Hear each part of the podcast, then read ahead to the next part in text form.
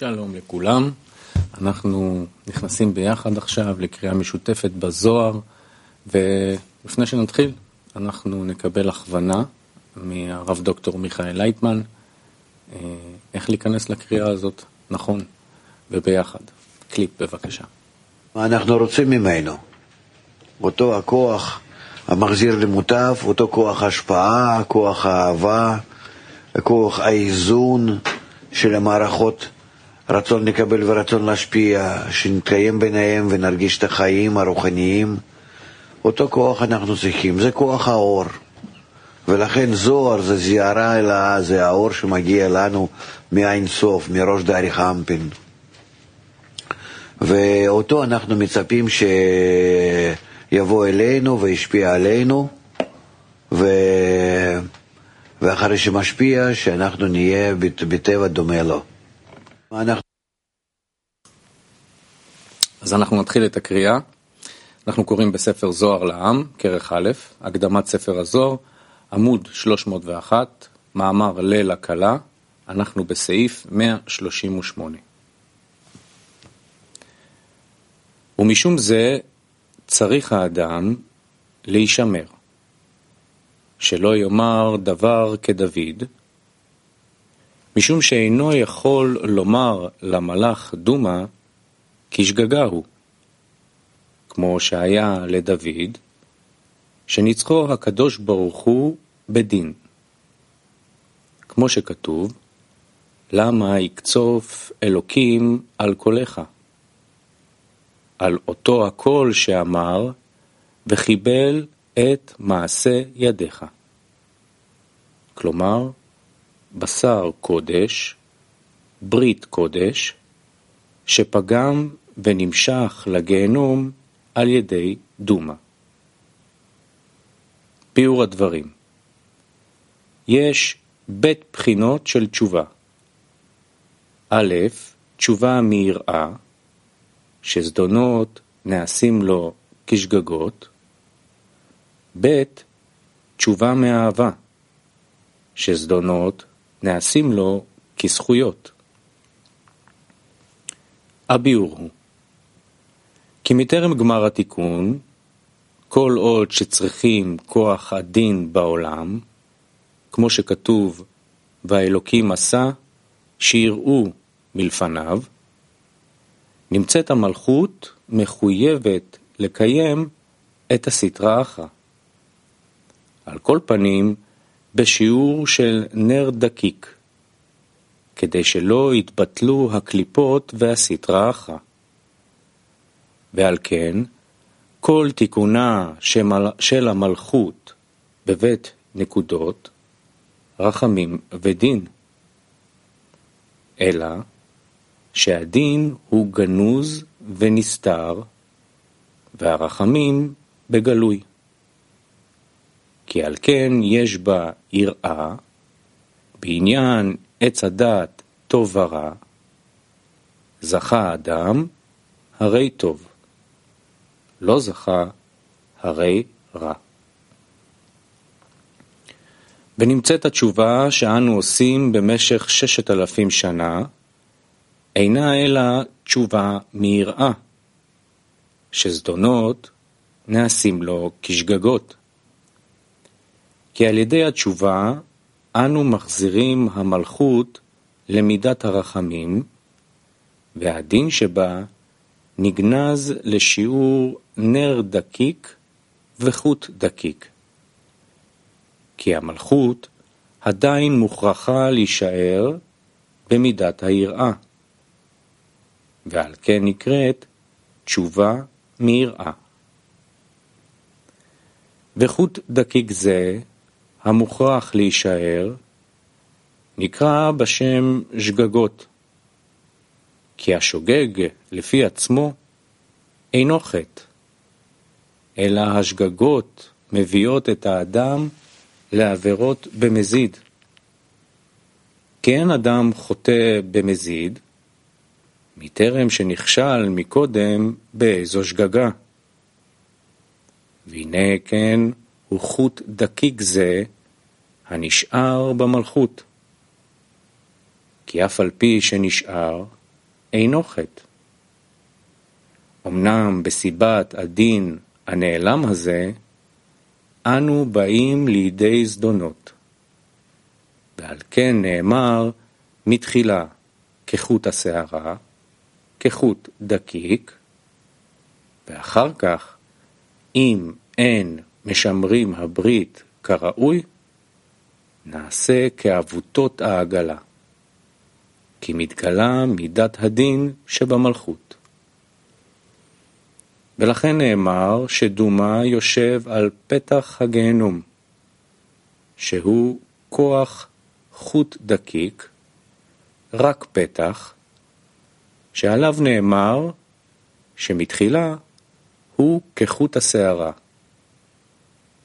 ולפיכך נקרא תשובתנו כמו שהתכפרו עוונותינו ונעשו לשגגות. כי נשאר החוט דקיק. Porque queda la, el hilo delgado que tiene la posibilidad de llevarnos a este estado. Y el asunto de la línea segunda es que los derechos se convierten, es que los errores se convierten en derechos y por eso debe cuidarse de no decir algo como David, pues él no le puede decir al ángel Duma que fue por inadvertencia, ya que no está seguro de que podrá arrepentirse de inmediato, de que la iniquidad será expiada para que se convierta para él en un error, como sucedió con David, en que el Creador triunfó en el Din. David hizo lo que era correcto a los ojos del Creador. No cometió pecado alguno durante su vida, con excepción en lo referente a Uriah. Es debido a esto que el Creador se convirtió en su guardián y custodió y de inmediato lo asistió con el arrepentimiento y para él la iniquidad se convirtió en un error, como está escrito, si no me ayudara el Señor, poco faltó para que mi alma sea entregada a Duma. Pero el resto de las personas debe tener temor de no poder decir ante el ángel que fue por inadvertencia y caer en las manos de Duma del infierno.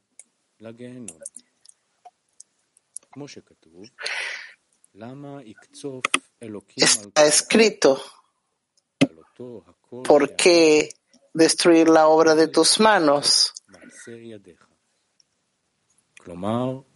Es decir, que hizo un pacto sagrado que fue arrastrado al infierno por Duma. Pues la corrección del sagrado pacto se llama la obra de nuestras manos.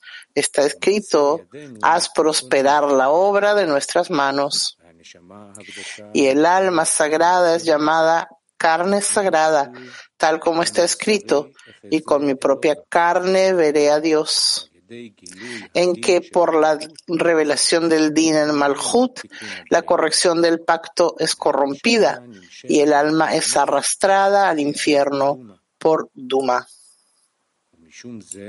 Por esta razón, los cielos relatan la obra de tus manos.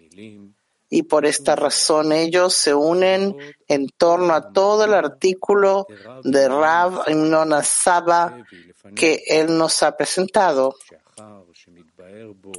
Una vez que se clarifique en sí esa corrección del pacto con su recompensa y con su castigo, y por lo cual es llamada la corrección del pacto, la obra de nuestras manos, el final de la corrección, aclarará lo referente a ese día en que los cielos serán el novio que entra a su jupa al palio nupcial con la novia.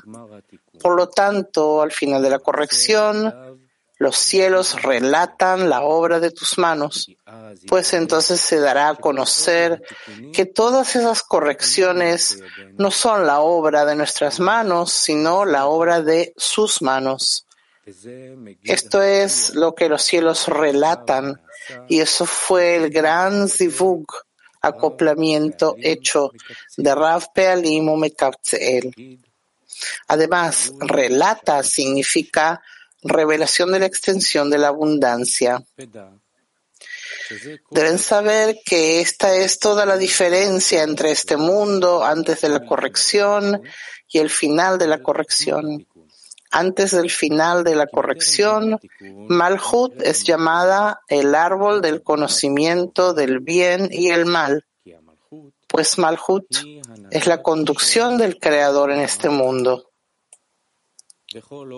En tanto que los recipientes no hayan sido completados para que puedan recibir su benevolencia íntegra, la cual Él contempló en favor nuestro en el pensamiento de la creación, la conducción tiene que ser bajo la forma de bien y mal, recompensa y castigo.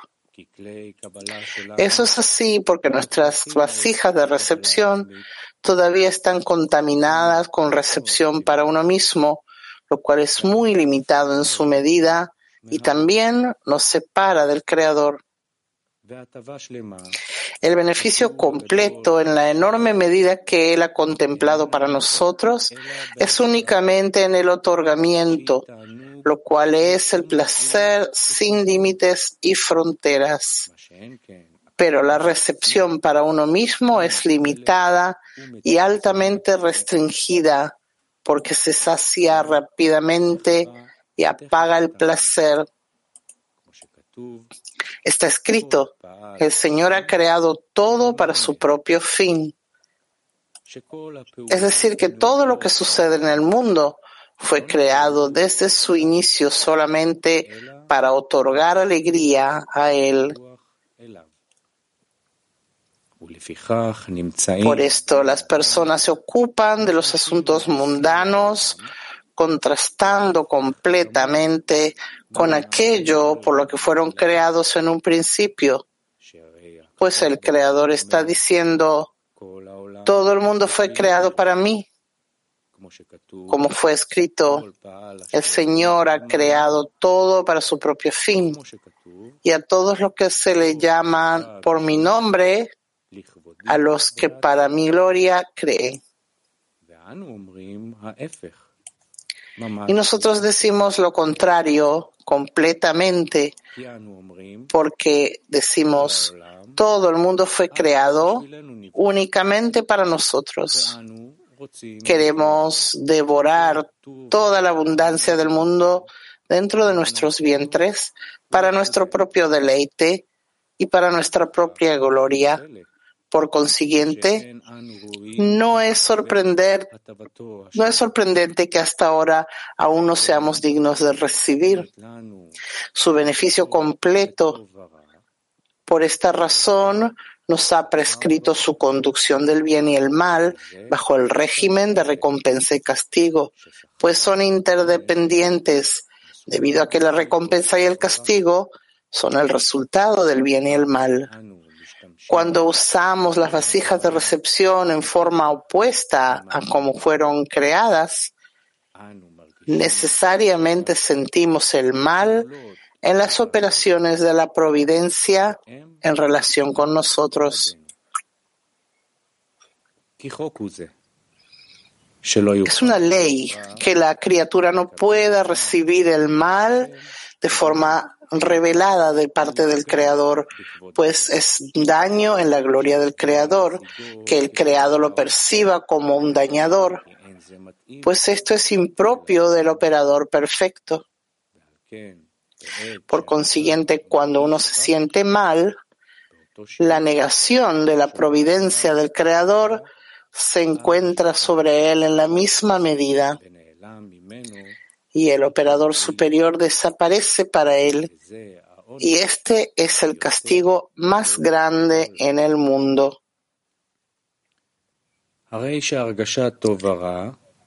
Por esto la sensación del bien y del mal en relación a su conducción trae consigo la sensación de recompensa y castigo. Pues aquel que se esfuerza en no apartarse de la fe en el Creador es recompensado, incluso cuando tenga mal sabor con la providencia. Y si no se esfuerza, tendrá castigo porque se ha separado de la fe en el Creador. Resulta que a pesar de que el Creador hace, está haciendo y hará todas las obras, de cualquier forma permanece oculto para aquellos que sienten el bien y el mal, pues entonces, en el momento del mal, así Trajra se le da el poder para ocultar su conducción y fe. Por lo tanto, la persona llega al gran castigo de la separación y se llena de pensamientos heréticos. Y al arrepentirse, uno recibe la recompensa correspondiente y se puede adherir al Creador nuevamente.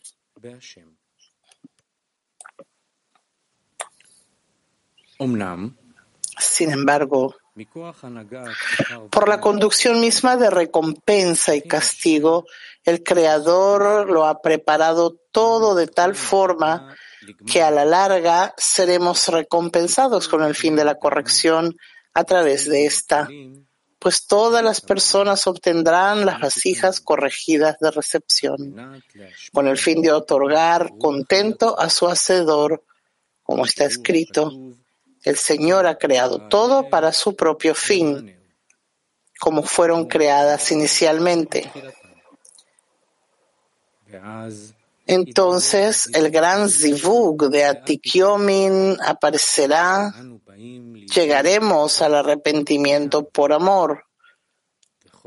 Todos los pecados se convertirán en méritos y todo el mal en un gran bien. Entonces su providencia personal será revelada a través del mundo para que todos vean que Él solo hace, está haciendo y hará todas las obras como antes. Esto es porque ahora, una vez que el mal y los castigos se han convertido en beneficios y méritos, será posible alcanzar al Hacedor pues se estarán convirtiendo en la obra de sus manos. Ahora ellos lo alabarán y bendecirán por esas maldades imaginarias y castigos en ese tiempo.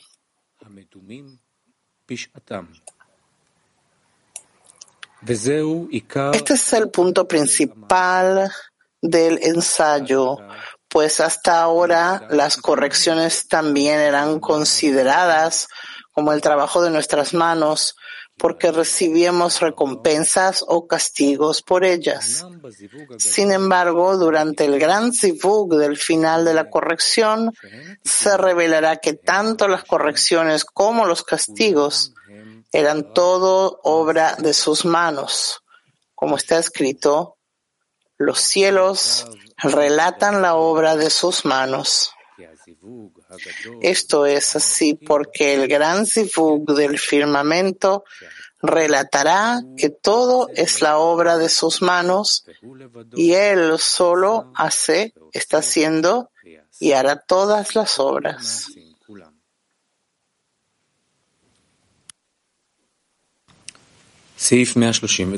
Punto 139. Por esta razón los cielos relatan la obra de sus manos.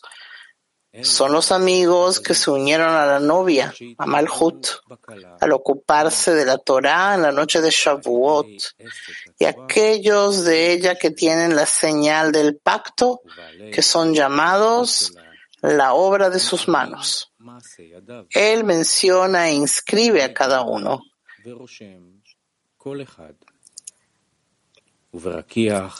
¿Qué es el firmamento? Es el firmamento en donde se encuentra el sol, la luna, las estrellas y los signos.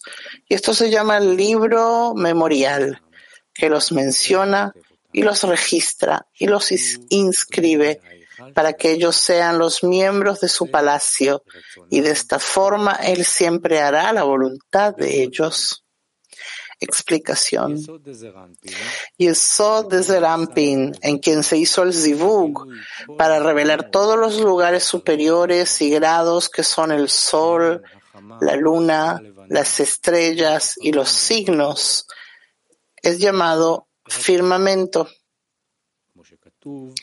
Está escrito sobre esto y los puso Dios en el firmamento de los cielos.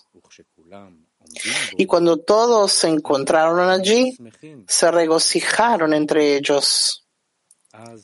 Entonces la luna se disminuyó a sí misma frente al sol y desde entonces todo lo que el sol toma es para iluminar a la nukva y no a sí mismo, como está escrito, para alumbrar sobre la tierra.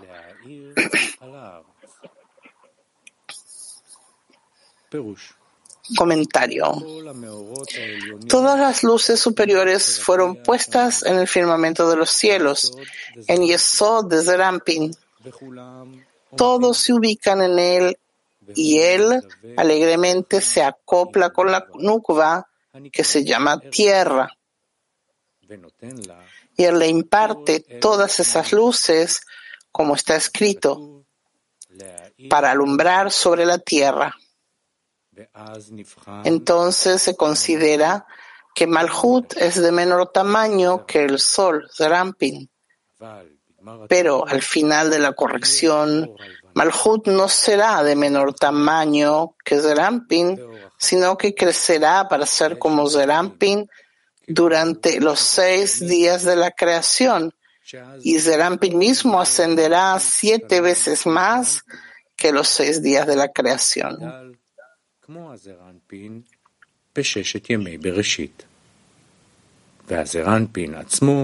Esto sucederá en el tiempo en que está escrito, consumirá la muerte para siempre.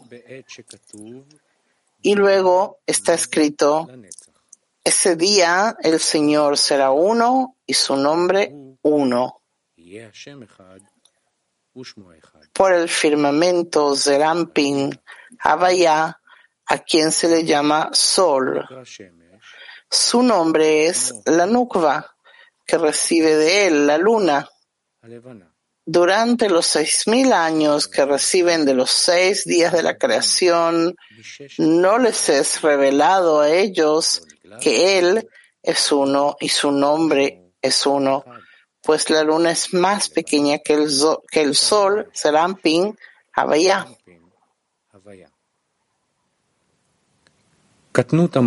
La Katnut, la pequeñez de Malhut, es corregida en Asia porque hay bien y mal en ella, recompensa y castigo.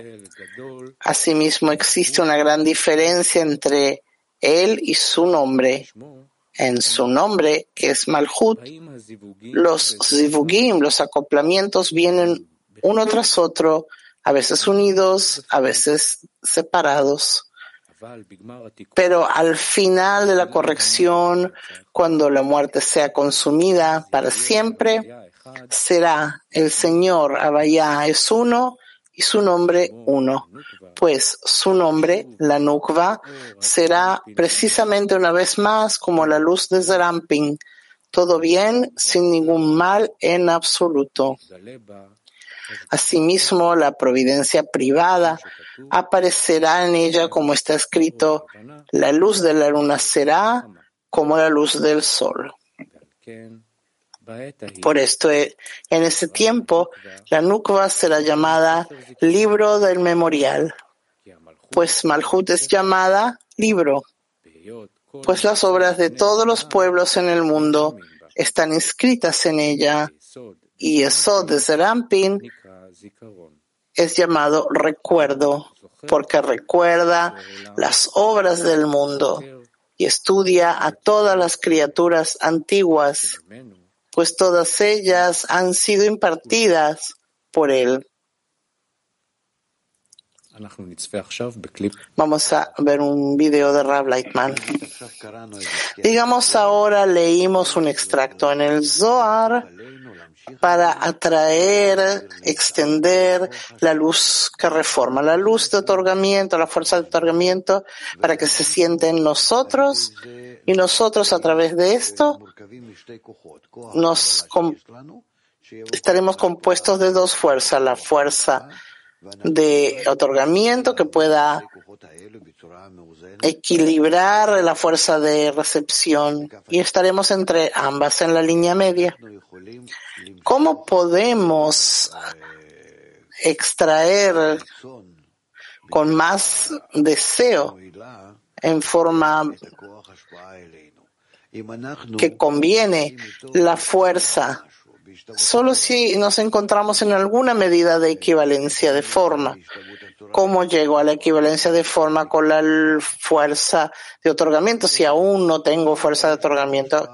Si ya la tengo y estoy con él en esa, con esa fuerza en equivalencia, está todo bien, pero ¿cómo puede ser que yo sea como la fuerza de otorgamiento, pero sin fuerza de otorgamiento. Eso es exactamente el tema de que no tenemos aún la fuerza del otorgamiento y puedo asemejarme a esa fuerza si me conecto con los amigos y para eso se nos dio el entorno, la sociedad, de una forma en la que nuestros cuerpos pueden actuar como lo espiritual con estos cuerpos que son imaginarios, pero por ahora puedo conectarme con ellos y mostrar una tendencia por mi parte, una atracción hacia el otorgamiento que yo quiero, supuestamente quiero. Así como el mundo es imaginario, también mi deseo de, del otorgar eh, tampoco es real. Pero así funciona que si yo como un niño juego con eso, yo quiero otorgar, entonces llega a mí la fuerza de otorgamiento y se reviste en mí. Y eso significa que me esforcé y encontré. Me esfuerzo por medio del juego y de pronto recibo. Aunque no pedí exactamente eso, no sabía qué pedir. Como un niño cuando juega no sabe cómo lo, esto lo cultiva. Nunca lo sabe. Así nosotros, por eso necesitamos eh, durante la lectura del Zohar pensar en la conexión entre nosotros, la arbut, la fuerza de otorgamiento mutuo, mutua que queremos estabilizar una fuerza mutua entre nosotros de otorgamiento en ese sistema, estabilizarlo de esa forma para que todos estemos en una mutualidad por encima de nosotros y entonces en ese sistema recibiremos luz. Y entonces todo el sistema que está compuesto de nuestras intenciones del Olishma, no en nombre de la Torah, por encima de la razón, por encima de mi mente, yo simplemente juego con eso, pero igualmente estas temas, actos invocan en mí la luz que reforma cuando estoy estudiando la, la sabiduría de la Kabbalah. Entonces aparece en mí, en este sistema, las intenciones del Olishma, pero en otorgamiento supuestamente mutuo y esas intenciones se convierten en intenciones reales. Eso quiere decir que me esforcé o llegué, es la misma palabra, y encontré.